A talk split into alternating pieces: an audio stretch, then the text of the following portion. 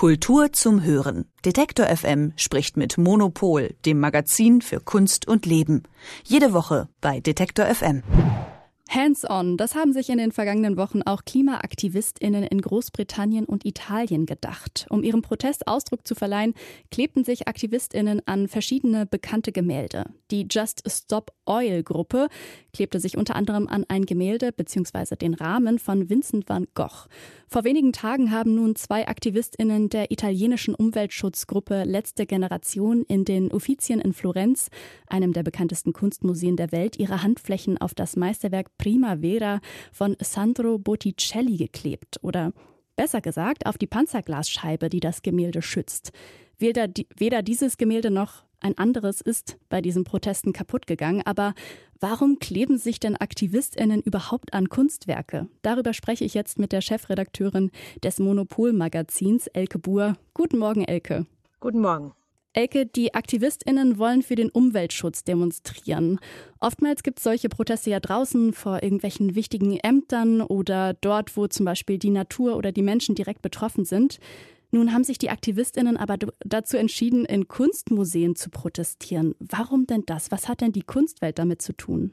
Naja, zunächst mal hat die Kunstwelt ja wirklich nicht viel damit zu tun. Insofern ist das Erstaunen äh, ganz richtig. Aber auf der anderen Seite sind Kunstmuseen natürlich ein Ort, wo die Leute hinschauen im äh, im wörtlichen Sinne. Also Kunstmuseen sind äh, im Zentrum des Interesses und äh, sie bekommen natürlich damit eine große mediale Aufmerksamkeit.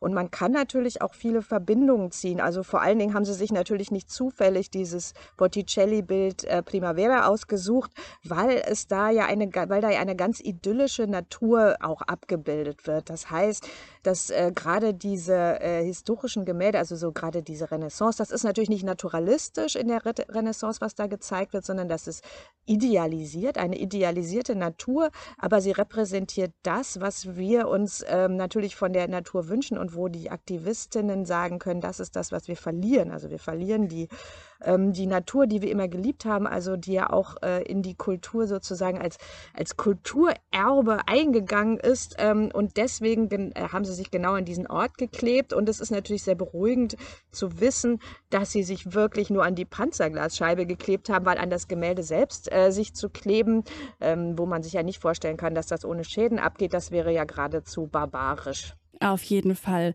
Wie wurden denn diese Proteste, wie wurden die denn aufgenommen von den betroffenen Museen, aber auch ganz allgemein von der Kunstwelt? Das wird eigentlich genauso wie bei den ganzen anderen Aktionen, also wie bei auf der Straße festkleben und so, wird das, glaube ich, sehr äh, ambivalent gesehen. Also ähm, Leute, die denken, ähm, die Situation ist sowieso so ernst, dass eigentlich jedes Mittel recht ist, die finden das absolut plausibel. Ähm, andere Leute sagen, was hat die Kunst damit zu tun, das ist äh, unfair. Ähm, aber ähm, ich glaube, dass das in der Kunst eigentlich gar nicht so viel am Platz ist, weil gerade dort man ja diese Methode der ähm, äh, ja de, also des Aktivismus mittlerweile gut kennt. Also ist Kunst ist ja also in, in Museen sind ja alle möglichen Dinge passiert. Also Museen werden ganz oft benutzt, um auf andere Dinge hinzuweisen und gerade in den letzten Jahren ähm, hat ja der Aktivismus in den Museen Einzug gehalten. Das heißt, in Museen wird ja auch zum Beispiel verhandelt, wer darf der Sponsor sein. Also ähm, bei der äh, Tate zum Beispiel wurde sehr sehr viel äh, agitiert dagegen, dass da ähm, die großen Ölkonzerne Konzerne als Sponsoren aufgetreten sind. Ähm, es gibt, äh, gab die Proteste dagegen, dass ähm, die Familie Sackler, die ähm, dafür verantwortlich ist, dass in den USA ganz viele Leute an diesen ähm, äh, Schmerzmitteln, äh, Schmerzmittelsucht sterben, dass die äh, weiterhin ihren Namen auf Museen hat. Das heißt, also Museen sind ja keine Orte, an denen, äh, wo diese ganzen gesellschaftlichen Probleme ausgespart sind, sondern das sind Orte, wo genau das verhandelt wird äh, mit, mit Performances und insofern ähm, könnte man das ja fast auch zu einer Kunstperformance umdeklarieren, wenn sich dort jemand an ein Gemälde klebt. Mhm. Was vermutest du denn, wie wird sich das denn weiterentwickeln? Wird es bei diesen nicht bis jetzt schädigenden Protesten bleiben oder siehst du da möglicherweise auch Kunstwerke in Gefahr?